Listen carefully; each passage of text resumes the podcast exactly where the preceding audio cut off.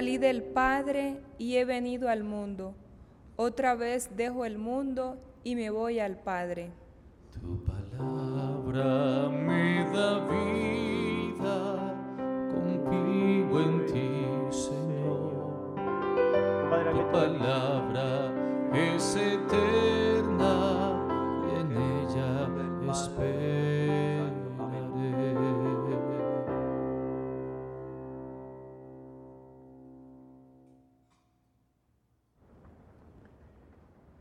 El Señor esté con ustedes. Y con. Lectura del Santo Evangelio según San Juan. Gloria a ti, Señor.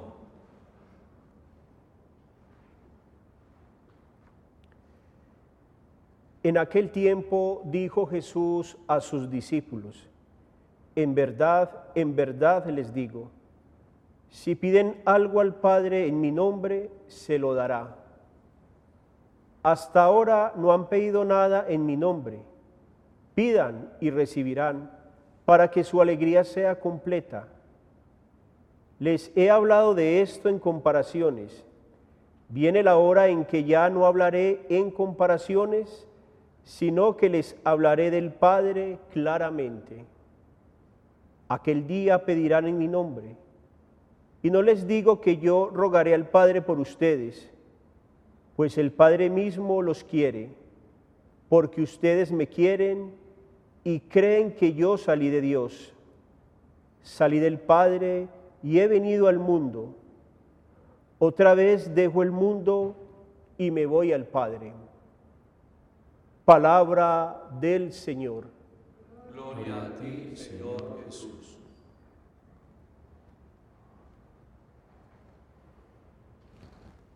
Seguimos avanzando en este peregrinar de la Pascua de Jesucristo el Señor, pero que tendrá que ser mi propia Pascua también, y ahora en familia, dispuestos a esa solemnidad de la ascensión del Señor y dispuestos a que mi corazón, mi familia, en estos tiempos sea un nuevo cenáculo donde el Espíritu Santo tome posesión de todo nuestro ser y nos encamine a una vida nueva a nivel personal, de pareja, de familia y a todo nivel para que en virtud de ese Espíritu Santo el Señor nos ayude a hacer siempre nuevas todas las cosas.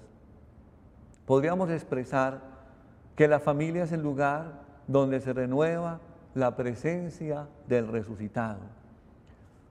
Fijemos nuestra mirada en Apolo, judío que se había formado en Alejandría de Egipto. Hablaba muy bien porque era experto en la Sagrada Escritura.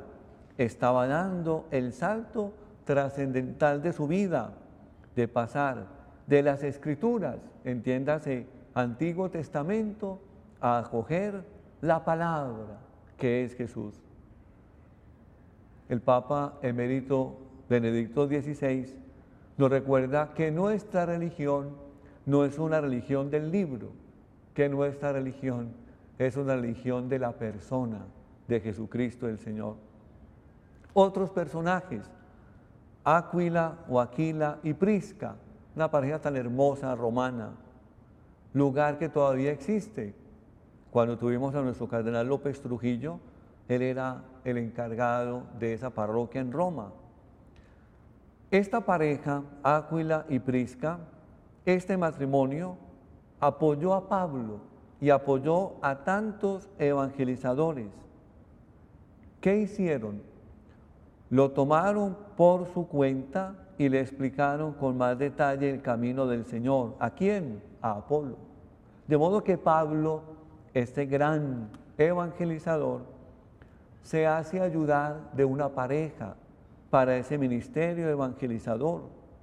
Y entonces Apolo se convierte en ese gran predicador allá en Grecia, donde no va a predicar una religión, no va a predicar un dogma, va a predicar su experiencia personal con Cristo resucitado. Vamos a cada uno de los personajes de nuestra familia. Ah, es que esa mamá que me tocó.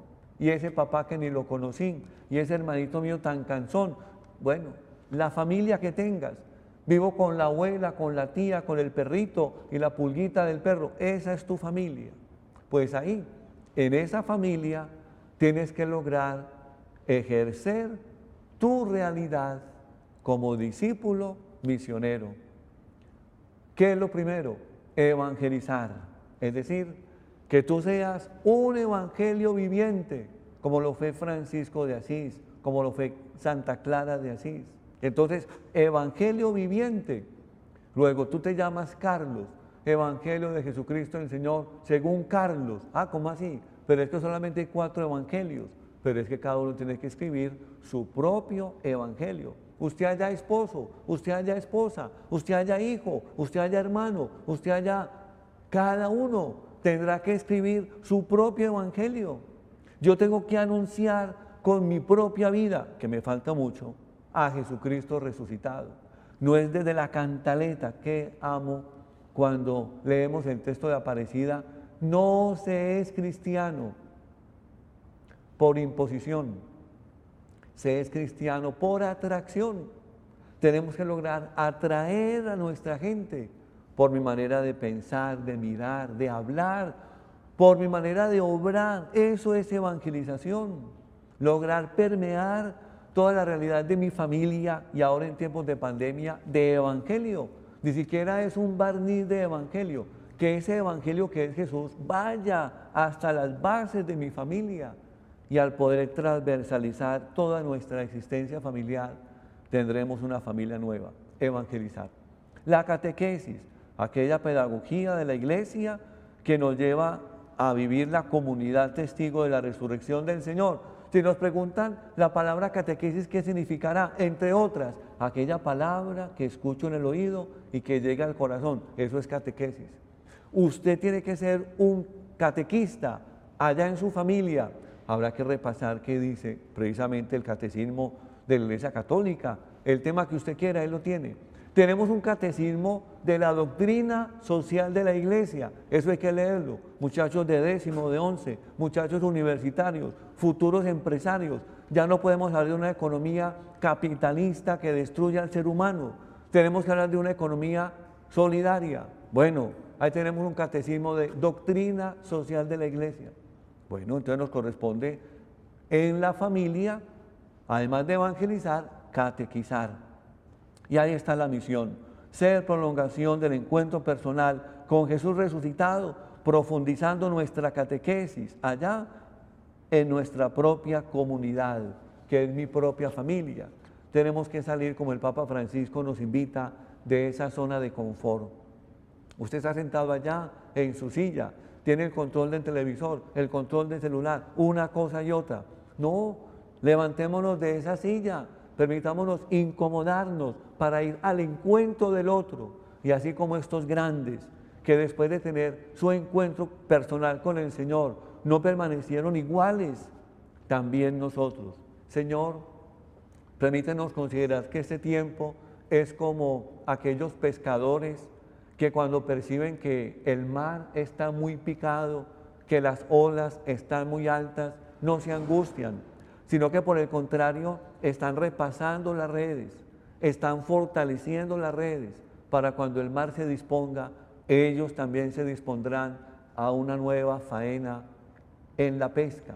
Concédenos la gracia de fortalecernos en medio de esta crisis como una familia que se dedica a ser discípula, misionera de tu amor, para que cuando salgamos, gracias a tu presencia, de esta situación, por donde estemos, cada uno de nosotros, del menor hasta el mayor, haya un evangelio viviente en la escuela, en el colegio, en la universidad, en la empresa, en la calle, en todo lugar.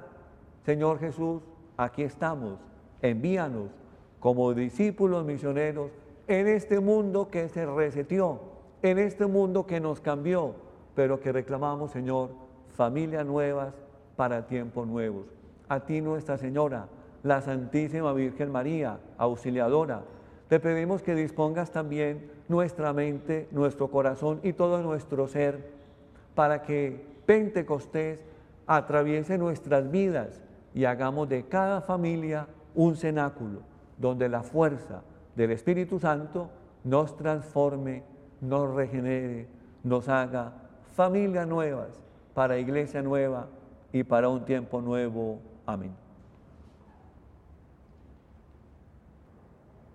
Danos entrañas de misericordia ante toda miseria humana. Inspíranos el gesto y la palabra oportuna frente al hermano solo y desamparado. Ayúdanos a mostrarnos disponibles ante quien se siente explotado y deprimido. Que tu iglesia sea un recinto de verdad y de amor, de libertad, de justicia y de paz, para que todos encuentren en ella un motivo para seguir esperando. Acuérdate, Padre, de nuestros hermanos que murieron en la paz de Cristo, de todos los demás difuntos cuya fe solo tú conociste. Admítelos a contemplar la luz de tu rostro y llévalos a la plenitud de la vida en la resurrección. Cuando termine nuestro peregrinar por este mundo, recíbenos también a cada uno de nosotros en tu reino donde esperamos gozar todos juntos de la plenitud eterna de tu gloria, en comunión con María la Virgen, Madre de Dios y Madre nuestra, su esposo San José, apóstoles, mártires, Santa Madre Bernarda Bittler, todos los santos, te invocamos, Padre, te glorificamos por Cristo, Señor nuestro.